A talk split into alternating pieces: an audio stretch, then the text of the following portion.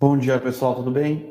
Aqui quem fala é Bruno Benassi e esse é mais um Morning Call da Levante. Hoje aqui com o Nelly Conag. Fala, Nelly, tudo bem? Bom dia, Bruno. Bom dia, pessoal, tudo bom?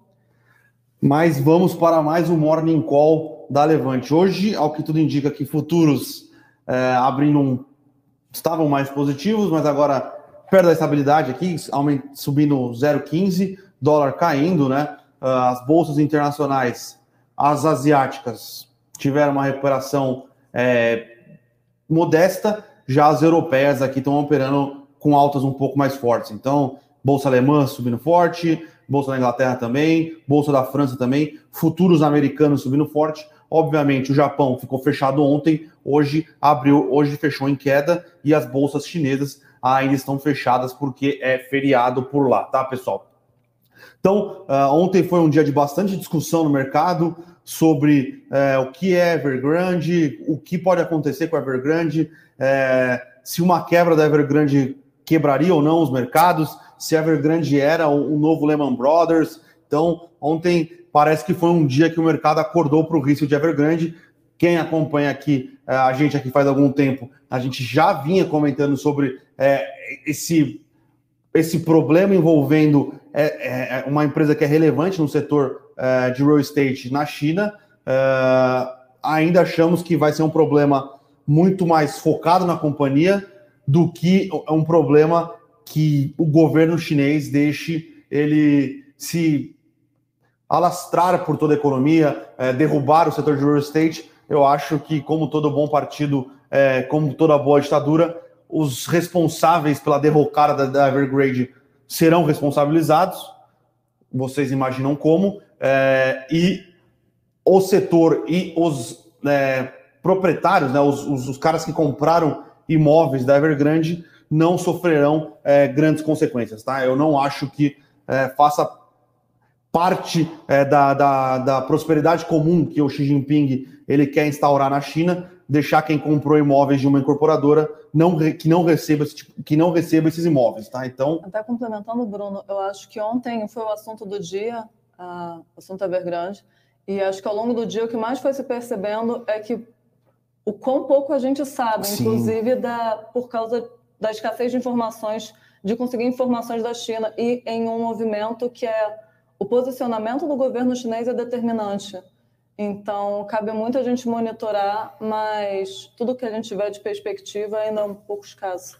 Concordo, uh, porém, o governo chinês sabe o que está acontecendo faz bastante sim, tempo, sim. tá? Então, uh, não me. Uh, não me parece que se ele entendesse que os riscos fossem tão grandes como se imagina, eles não teriam feito nada. Eles sabem do risco da Evergrande, é algo que o governo chinês iniciou ano passado, até para dar uma controlada no, no aumento é, do número de. É, na, na, especulação imobiliária na China.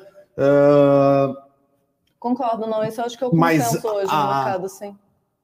A escassez de informação envolvendo. É, envolvendo China. Que, que na China é geral já, né? A gente não confia muito nos dados de PIB. É, então, imagina uma empresa que tem problemas de crédito. E é, mas... uma empresa que, no final, a perspectiva dela acaba sendo principalmente uma decisão do governo. Então, Sim. acho que esse é o ponto principal que a gente cabe monitorar. Eu acredito que ou a Evergrande só será salva se o governo quiser, tá? Ah, ela tem capacidade de reestruturar a dívida dela, acho que tem. Ah, ela tem uma quantidade relevante de ativos, né? É, ela foi lucrando muito durante os anos, numa estratégia de crescimento baseada em dívida e alavancagem e uma, uma política de precificação dos ativos bem agressiva e ela se diversificou. Então, ela tem time de futebol, ela tem investimento Sim. em carro elétrico, ela tem investimento em uh, engarrafamento de água. Então. Uh... pegando o gancho no que o Bruno falou, é de todo o, a vontade do governo que ajudar a Evergrande nesse sentido, por causa do milhões de empregos que estão atrelados à companhia. Então, é, são sentido. 200 mil funcionários diretos da Evergrande. Milhares de empregos. É, se, se, estima, né, é difícil ter esse número ao e, certo, que 3,8 milhões de pessoas estão, são diretamente ligadas à Evergrande. Então é bastante grande. A Evergrande tem que, tem que entregar é, imóveis que já foram comprados é, e ainda não foram entregues algo entre 1,2 milhão de unidade residencial para 1,7, então é bastante coisa que ela, que ela tem prometida. Ela tem bastante terra mesmo, né? Bastante terreno. Uh, então, uma renegociação bem feita. Empresas falem, né? Sim. Talvez.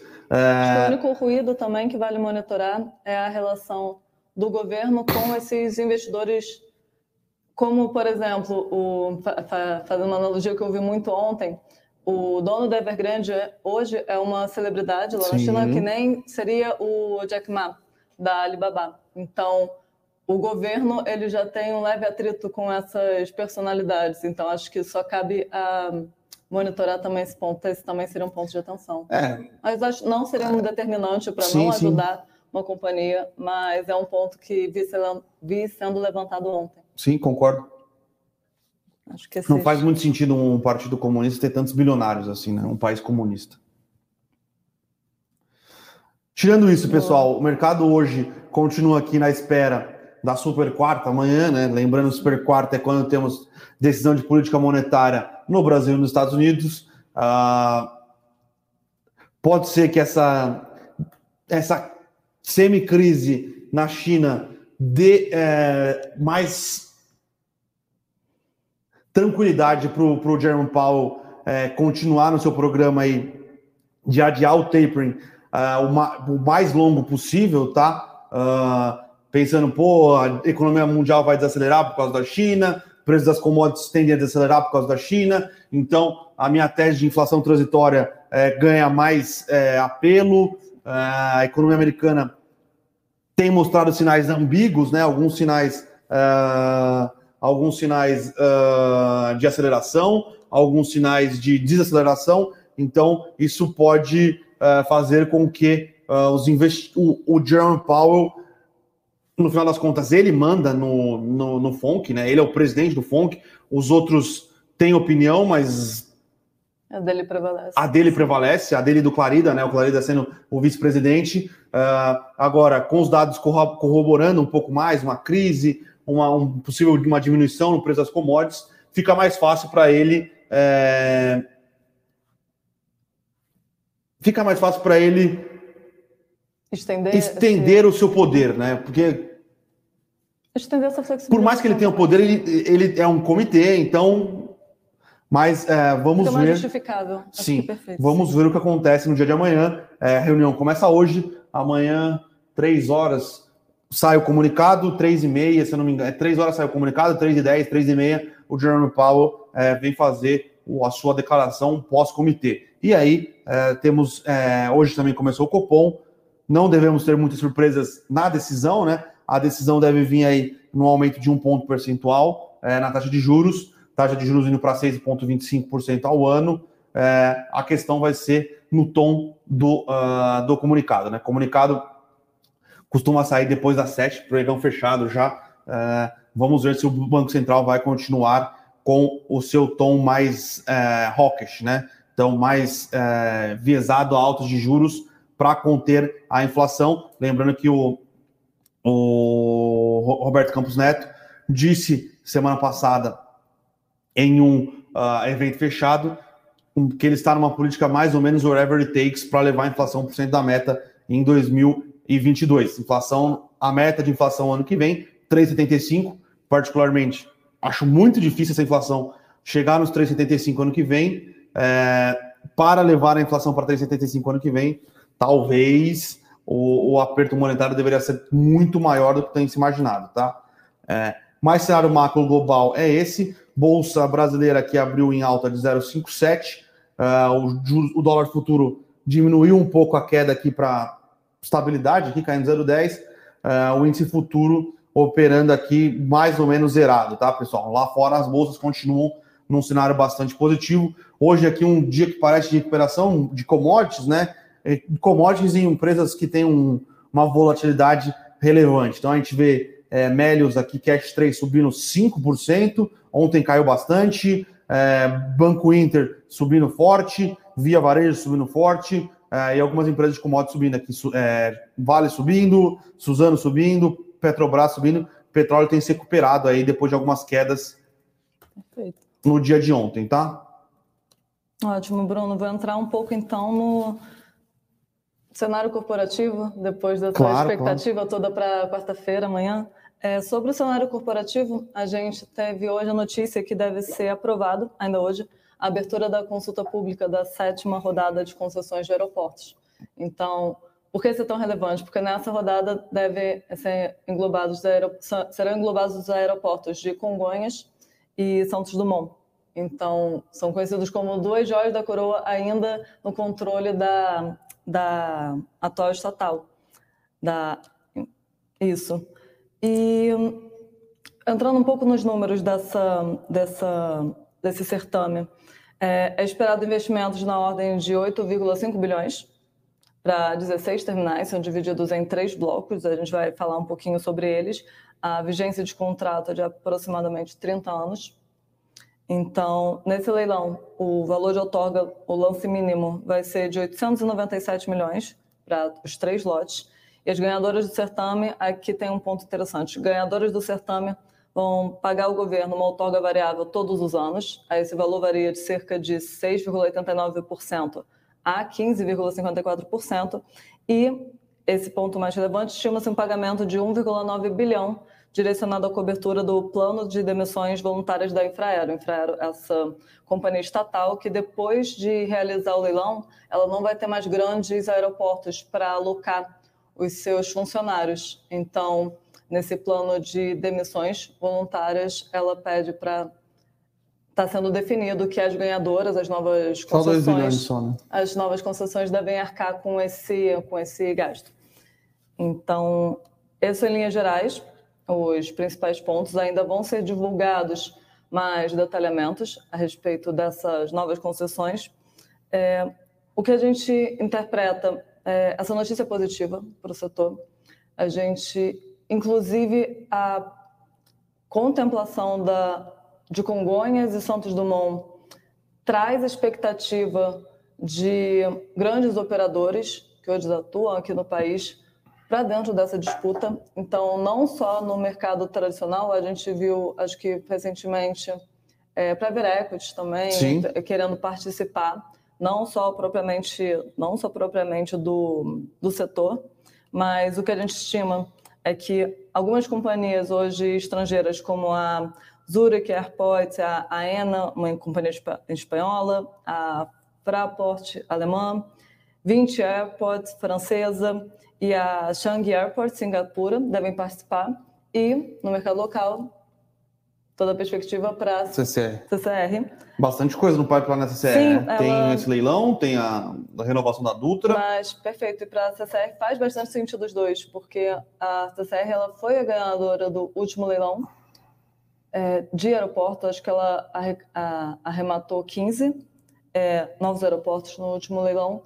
E no da Dutra ela já opera a Via, então também é uma que faz sentido para ela participar. Então, muita coisa no pipeline mas que faz sentido para a companhia. Agora, a gente não espera uma reação positiva logo na largada, porque ainda faltam muitos detalhamentos sobre como que vai ser realizado esse leilão, inclusive como que vai ser a concorrência acerca desse.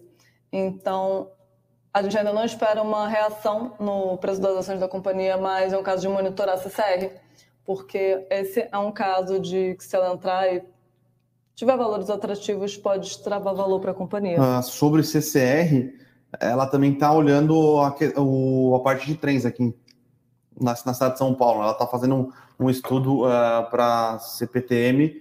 Pra, tem, é um estudo que ou para privatizar mais linhas do metrô, ou para privatizar mais linhas da CPTM. Lembrando que a CCR em São Paulo tem a linha lilás e a linha amarela do metrô se não me falha a memória. A linha amarela eu tenho certeza que é da CCR, acho que é a linha Lilás também. Então, uh, CCR surgindo aí como o maior player Sim. disparado de infraestrutura do Brasil, Sim. né? E muita coisa no pipeline dela.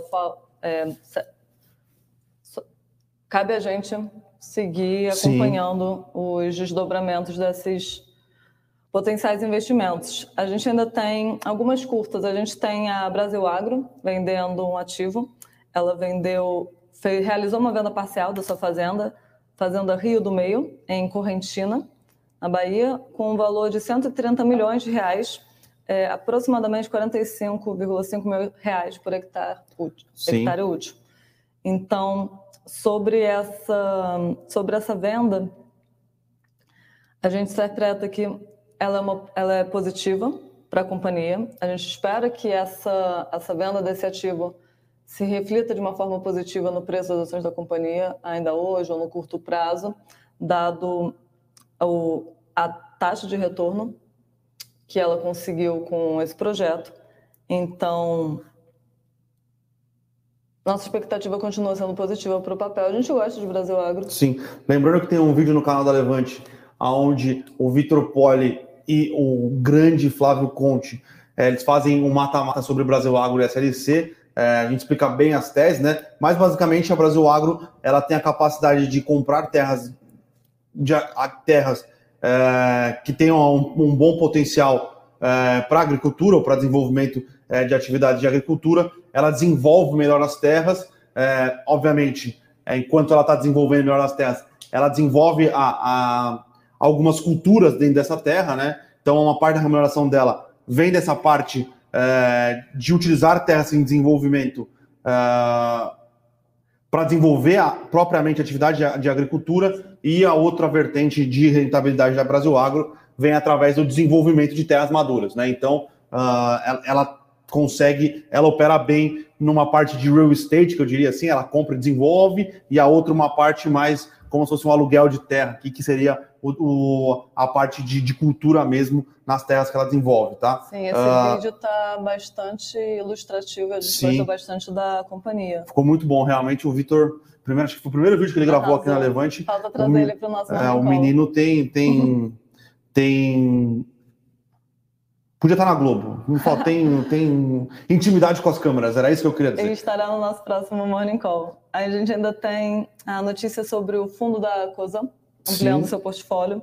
É, a companhia anunciou, por, através de fato relevante, a aquisição complementar da Radar, é uma gestora e desenvolvedora de terras agrícolas com uso intensivo de tecnologia. Basicamente faz o que a Brasil Agro faz, tá, pessoal? É, basicamente isso. E no, que nem a que nem essas outras notícias, a gente vê de forma muito positiva esse movimento, mas talvez não seja algo que a gente veja refletido na ação num curto prazo. Acho que falta muito a gente ver esses resultados sendo incorporados à companhia para esse papel de fato destravar valor. É, lembrando que a Radar ela foi criada pela Cosan, é, depois ela vendeu essa participação Uh, acho que estava vendendo em 2016, se eu não me engano. Ficou com uma participação pequena, 3%, e agora ela está recomprando. Então, ela, ela vendeu uma participação em 2016 uh, por, por, por, um preço bastante semelhante ao que ela está recomprando, tá? Então, 2016 para 2021, uh, 2021 2020 foi um ano que a, a, a demanda por terra agrícola cresceu bastante, mas se você pegar os outros anos, 16, 17, 18, 19, o mercado ficou meio de lado, né? Então agora a Cosan volta é, a ter participação relevante nessa empresa uh, e a Cosan vem montando aí é, uma estratégia de ser realmente uma holding. Então tem participação na Rumo, tem participação na Raizen, tem participação agora numa joint venture para desenvolver uma parte de mineração, tem essa participação agora é, nessa desenvolvedora de terras, né? uh, e tem participação na Move, tem participação na Compass, tá? Então é, é, um case que nos parece bastante interessante aí, é um foco numa holding bem diversificada, né? Diversificada em empresas, atuação em logística e geração de energia, basicamente, ou alimentos, né? Então é, a gente gosta bastante do case de Cosan, tá? Sim. É, entrando em mais um curtas, Aeres, que também é um case que a gente gosta bastante, mas que tem apanhado bastante esse ano. Então, falando um pouquinho sobre a revisão de projeções 2021 e 2022 que a empresa divulgou. Antes de entrar nos números da companhia, a gente, a gente gosta muito do QG Aeres, a gente vê uma perspectiva muito positiva para o longo prazo. Ela está muito bem posicionada. Hoje ela fabrica pás para o mercado de geração eólica. Então, é um setor que tem cada vez mais terceirizado essa produção, então nomes como Vestas têm terceirizado essa produção. Então, a Aeres se encontra muito bem posicionada. Ela estima no curto prazo expandir a linha de produção delas, a gente gosta muito do case. Agora, a companhia tem decepcionado nos últimos resultados.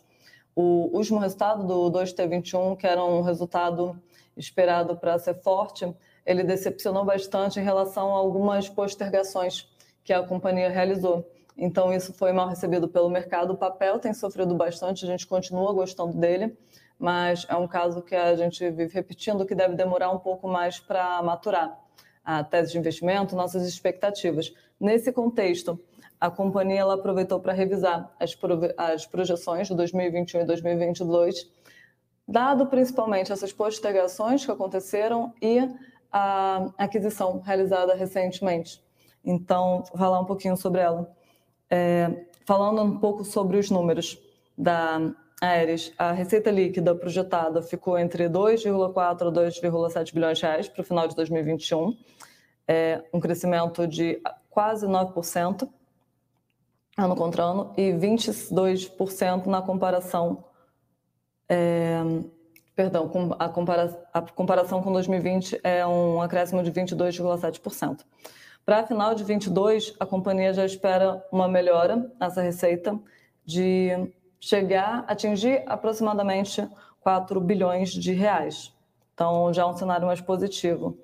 O EBITDA, ele, a projeção é de 200 a 300 milhões de reais no final de 2021 e 450 milhões ao final de 2022 apesar dessa revisão ter ocorrido, ela, alguns pontos foram positivos na revisão, mas ela ainda ficou abaixo da expectativa do mercado em relação ao EBITDA. Acho que esse é o ponto que foi mal recebido. Acho que, dado isso, é possível a gente ver uma reação um pouco mais Sim. neutra negativa na. Diria que é negativo. Neutra negativa, sim. Mais tá negativa. Mais negativa. Mas é porque, enfim, poderia o mercado poderia esperar um pouco para observar os resultados, mas sim, a, perspectiva é um pouco mais negativa, dado que, bom, se esperava um EBITDA maior para a companhia, se esperava sim. resultados melhores para esse ano, não é o que parece que a e tudo indica que a companhia não vai conseguir entregar esse ano. A gente continua gostando do case, é, continua tendo uma perspectiva boa para a tese, mas esse é um caso que realmente gostando, a ideia é segurar mais para o longo prazo. A gente não deve ver uma melhora crescente em 2021 nem em 2022. É um case de segurar. Sim. Acho que esses são os principais pontos. Bruno quer comentar um pouco sobre mercado global? A gente tem uma notícia sobre o Coinbase de desiste de lançar o Land. Sim. Uh, existe uma pressão lá, lá fora, né? É, sobre as empresas listadas lançarem criptomoedas, né? Então, é, o Land uh,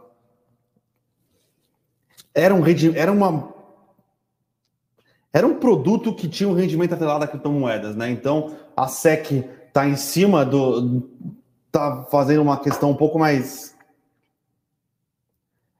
está escrutinando melhor é, as criptomoedas é, e os produtos atrelados a criptomoedas, né? Então, uh, a a Coinbase tinha a intenção de lançar um produto que tinha remuneração atrelada às criptomoedas. A SEC falou, amigão, dá uma segurada, espera um pouco mais, a gente está estudando melhor o, o, que fazer, como fazer, por que fazer. Uh, e aí a, a, Coinbase ela simplesmente desistiu por hora de fazer isso, né? Então uh,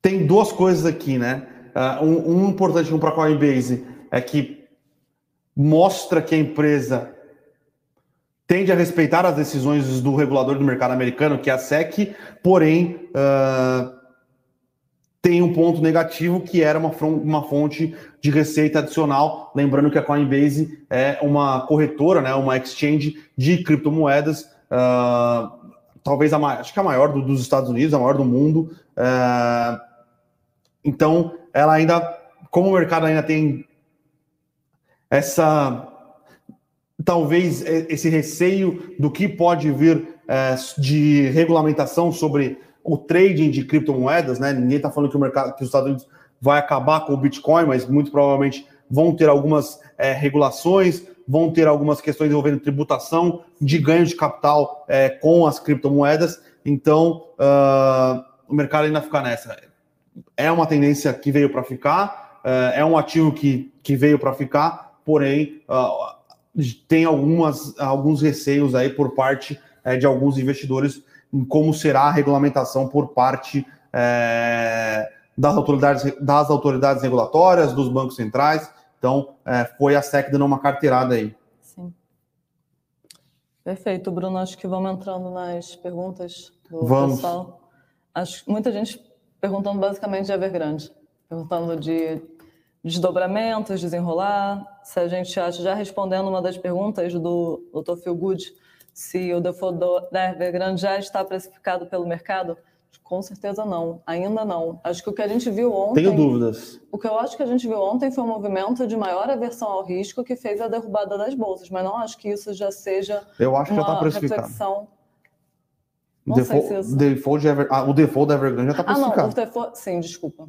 Perfeito. Os bons da Evergrande estão negociando a 25 centavos, não, valor per... de face, que é o valor de recuperação. Perfeito, eu interpretei errado a pergunta. Eu interpretei que o Agora... default no sentido de não ter a recuperação da Evergrande. Agora, então, perdão, sim, sim. Agora, nesse sentido, o default sim já estava especificado. Agora, ela, ser, ela não ter uma recuperação, a companhia sofrer a companhia não ser recuperada, não sofrer uma ajuda pelo governo, esse, esse é o ponto que esse não está de fato precificado. Esse, o que a gente viu ontem, foi um movimento de maior aversão ao risco, dado a essa, a essa incerteza de ajuda à Evergrande e que isso Sim. fez cair todo o mercado e, e contaminou todas as bolsas. Esse foi o movimento. Agora, o default propriamente dito, não. Acho que é como o Bruno falou. Esse já estava, esse já era esperado. O que não, o que se tem certeza ainda é da ajuda a ser prestada para a Evergrande. Acho que seria esse ponto. Boa, é Estou isso. corrigindo, sim.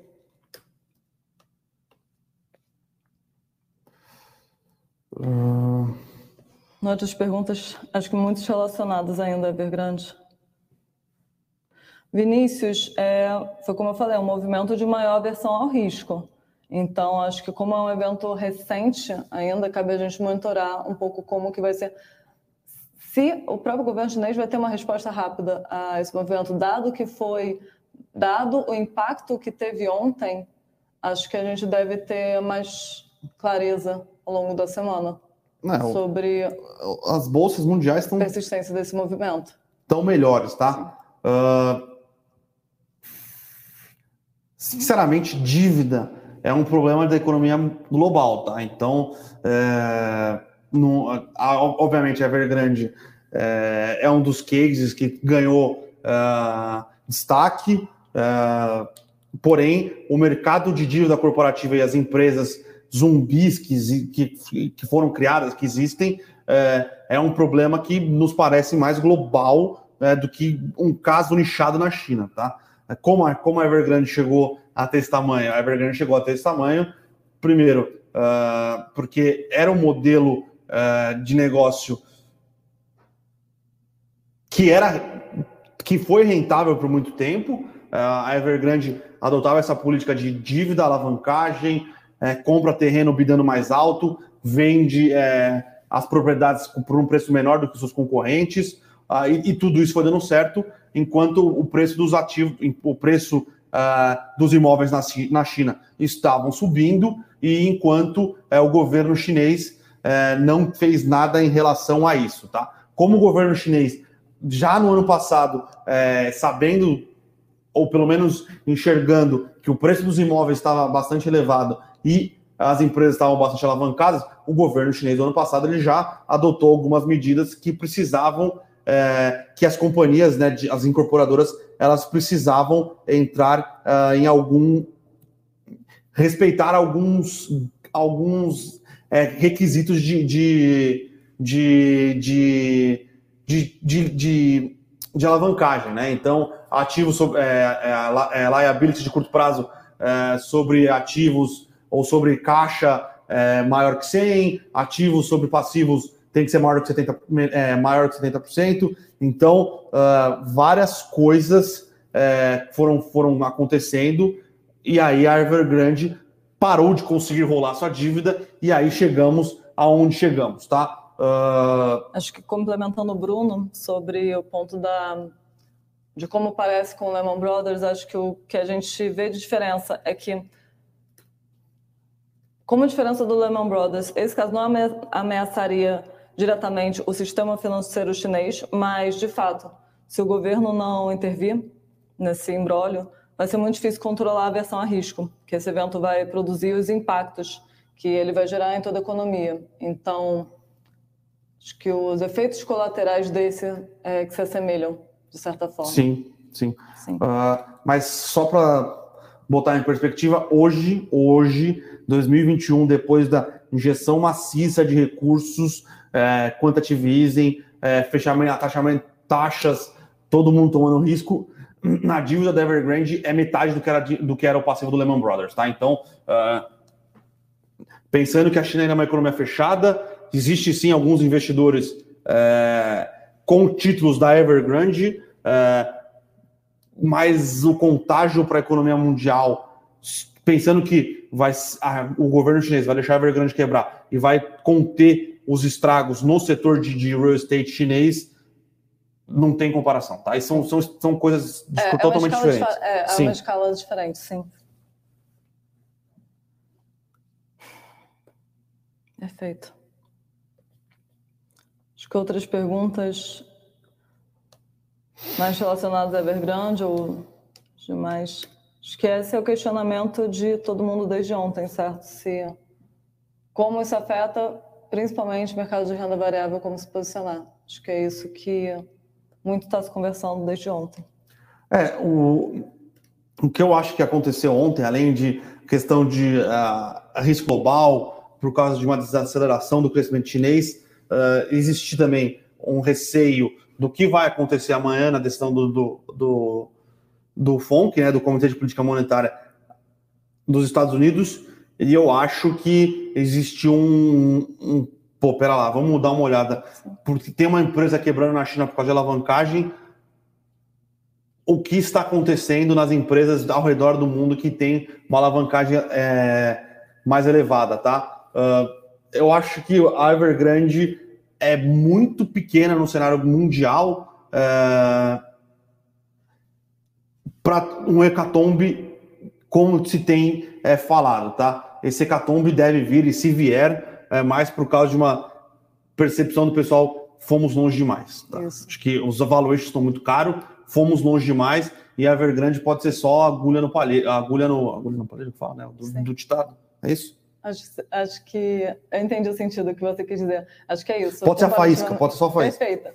Acho que esse era o sentido que você queria falar. Então, por fim, comparativamente, comparado ao Lehman Brothers, não acho que seria, não achamos que seria a mesma catástrofe, mas de fato tem muito mais escala. Poderia contaminar muito mais setores, segmentos. Sim. Então, esse que acho que é o principal ponto que a gente está observando.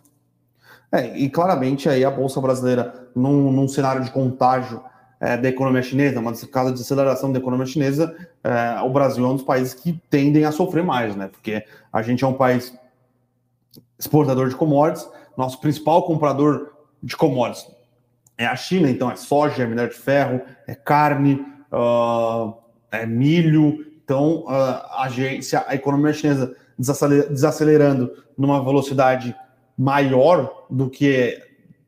Lembrando que a China já vem num processo de desaceleração controlada da economia, né? É, a China não cresce mais 10, 11% como crescia uh, anos atrás. É, mais uma, um aumento dessa desaceleração de crescimento, o Brasil, obviamente, seria talvez Brasil, Austrália, uh, seriam países que sofreriam bastante, tá? Mas não é esse o nosso cenário Brasil, não é este o nosso cenário base ainda, tá, pessoal? Perfeito. Respondendo Paulo, Eduardo e Bruno, você me complementa. É, se a bolsa está barata, ainda estamos em um período de risco. Paulo acreditou que a bolsa está barata porque estamos em um período de risco, no Sim. sentido que a derrubada recente das bolsas, da bolsa brasileira principalmente, é, foi muito, se vocês recordam, uma questão de movimentos políticos e principalmente os nossos triggers de curto prazo é, decisão da decisão envolvendo os precatórios, a incerteza envolvendo os precatórios e decisão sobre o orçamento de 2022. Então, são pontos ainda de alto risco em relação ao cenário fiscal local do Brasil e que consequentemente, se refletem na bolsa e acarreta na queda das ações da companhia. Sim. Que sofrem nesse cenário de um aumento de risco fiscal vai implicar uma alta, de, uma alta da inflação, vai implicar numa alta de juros na ponta longa, que vai impactar todo o setor, todos os setores. Então, se hoje a gente vê a bolsa tão descontada, é porque tem um risco intrínseco ligado Sim. a isso. Uh, agora, você está me perguntando se eu acho que nesses 108, 109 mil pontos já tem boa parte dos riscos precificados.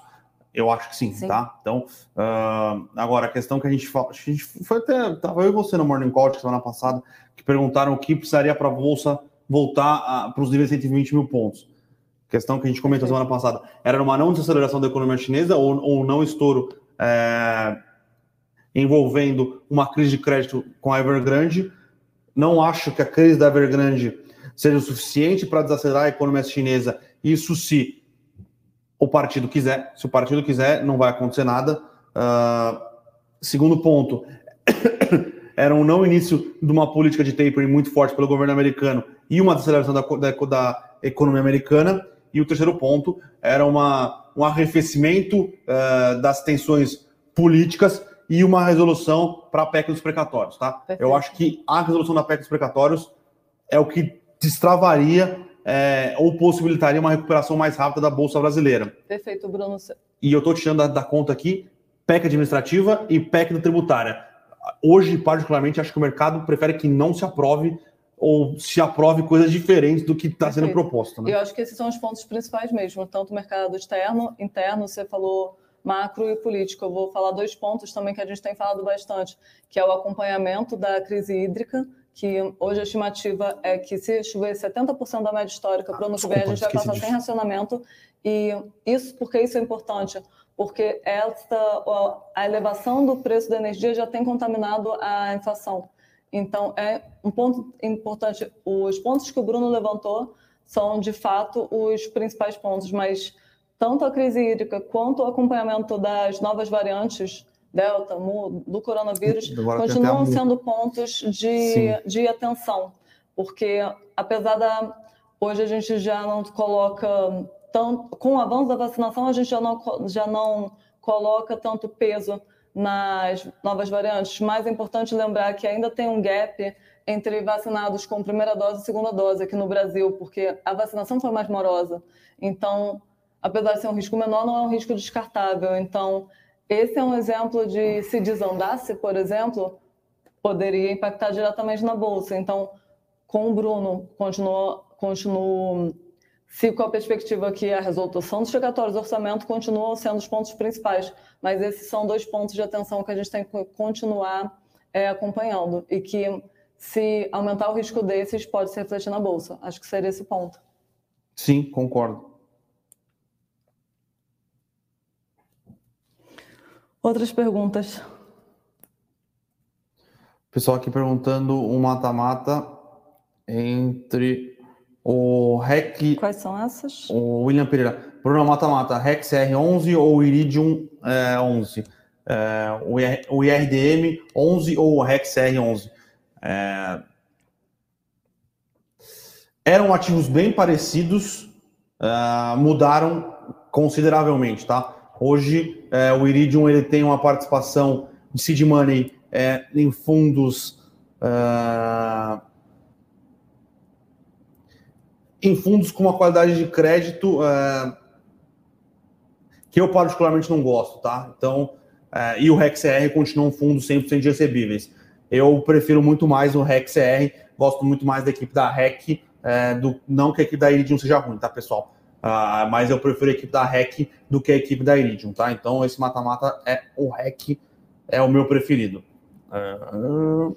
Respondendo, Vinícius, Nelly, nossa bolsa está de graça. De fato, é, é, o que o Bruno falou, muito do risco já está precificado na bolsa. A perspectiva, caminhando num cenário de normalidade, seria a valorização das ações, mas tem essa questão do risco de, e tem essa questão do quanto que vai demorar para levar esse cenário de normalidade. Então, às vezes um ativo está barato, como diversos ativos que a gente pontua aqui no Morning Call, pontua nos nossos relatórios, mas um cenário adverso faz com que ele se mantenha nesse patamar por um tempo elevado. Então, nesse sentido, acaba não sendo o melhor investimento. É, tem, tem uma frase que é bastante, eu não lembro quem falou, mas o mercado pode ficar irracional por mais tempo que você pode ficar líquido, tá? Então. Ótima uh... frase. Vou procurar quem falou. Essa é uma ótima frase. Então, tá barato, tá? Uh, tem alguns riscos intrínsecos que fazem nossa bolsa estar em valuation barato, porém o mercado pode ficar barato por mais tempo do que você pode se manter líquido, tá? Então, por isso que a gente sempre fala aqui, uh, barato, ok, quer aumentar um pouco a exposição em, em renda variável, aumente um pouco a exposição em renda variável, porém, não bote tudo de uma vez, não bote toda a sua reserva de, de, de emergência na bolsa, sob hipótese nenhuma, não bote 100% do seu caixa na bolsa de uma vez, tá? Então, uh, talvez seja um momento interessante para aumentar é, um pouco a exposição, porém lembrando que existem riscos, e agora parece que existem riscos é, que vão além do cenário Brasil só, né? Sim. Então a gente tem uh, como vai se desenvolver e como vai ser o desenrolar essa questão da Evergrande na China, uh, questão de aumento de juros ou não nos Estados Unidos. Então tem bastante coisa acontecendo no mundo. Acho que a foi a cereja do bolo no, no sentido para o Brasil, porque a gente já mencionou esses fatores que a gente tem acompanhado, mais cenário externo, a questão da Evergrande ontem acho que foi uma cereja do bolo para a gente seguir acompanhando aqui. É, a gente, a, gente, a, a, gente comenta aqui no Morning Call da Evergrande faz algum tempo, tá? Uh, o que me surpreendeu foi a reação do mercado ontem, sendo que era algo que já estava é, sendo bastante falado. Uh, e aí é uma questão de. Eu acho que muito da falta de visibilidade do comportamento do governo chinês. Sim, Eu sim. acho que esse que é o principal ponto, porque no fim do dia é, cabe ao Xi Jinping, cabe, cabe ao governo uma decisão de como, re, como resolucionar esse, esse embrólio. Então, acho que é essa falta de clareza sim. que acaba afetando mais o mercado. Sim, concordo. Uh, sobre o que está acontecendo no, no Estadão, no investidor do Estadão, tem um artigo do Tiago Aragão, que é, o, é um dos caras da Arco, muito é, qualificado, que acompanha muito as relações envolvendo América Latina, China, América Latina, China e os, como os Estados Unidos enxergam isso. Ele tem, tem uma, um, um texto comentado lá, muito interessante, que ele diz exatamente isso. Pequim já sabe dos problemas de crédito e de liquidez da Evergrande faz muito tempo. Então, uh, na visão dele, se o, o Partido Comunista entendesse que ah, essa situação desencadearia um problema relevante para a economia chinesa, alguma coisa já teria sido feita. Eh, então, parece que a ideia é desidratar ao máximo a companhia e os, os detentores de dívida e equity, proteger o, a população, os empregos, uh, mas e, e, penalizar bastante os, os controladores, né? Então, uh, ele é um cara que conhece muito no mercado chinês. É, eu já tinha lido isso de alguns, é, de algumas, de alguns players americanos também. Mas é, é isso. Essa é a percepção que é passada por quem entende o governo chinês. Porém, o governo chinês é sempre uma caixinha de surpresas, né? Então, enquanto é, não vier um representante falando, pessoal, é o seguinte, Evergrande foi para o saco, tudo bem, você renegocia a dívida aqui, mas uh, esse passivo da reestruturação vai ficar de fora. A gente vai é, fazer renegociações com outras incorporadoras chinesas para tocarem o, as obras uh, e, e o, o, mercado continua, continuará é, andando. É, o mercado de construção civil da China não implodirá. Então, eu acho que é, é um pouco. Apesar desse embate Sim. ferrenho do Xi Jinping com o setor privado, que acho que é o que causa maior aversão. Acho que a gente segue nessa perspectiva, não implodirá. Uh, a Mel está perguntando aqui dupla atual, crise entre Austrália, Estados Unidos e França pode também afetar a Bolsa. É, Mel, tinha lido que é alguma coisa envolvendo é, a compra de, de submarinos que a Austrália tinha firmado com o governo francês e agora num, num, num acordo mais, num pacto mais de não agressão. Na verdade, não agressão não, né? num pacto que está sendo formado entre Japão, Estados Unidos, Austra... Ah, Japão, Estados Unidos, Austrália e Índia, parece que a Austrália vai comprar o, os, os submarinos com reatores nucleares dos Estados Unidos. Acho que é uma questão diplomática que vai ser resolvida na conversa, tá? Eu acho que não, não, não, não traz grandes, é, grandes problemas para a mesa, não, tá? Acho que é mais uma questão diplomática. Fala, pô, China, a gente, pô, França, a gente passou a perna aqui, mas vamos fazer um acordo aqui. Acho que não, não é algo é, que nos preocupa, porém, acho que entra mais uma questão um pouco mais de, de relações internacionais e diplomacia que foge um pouco do, do, do, nosso escopo. A gente lê, mas não é nada assim que a gente seja expert, né? Sim. Acho que mais dúvidas. Hoje, bastante dúvidas da Evergrande. Justificável. Acho que foi o assunto do dia ontem. Sim, sim, foi o assunto do dia ontem.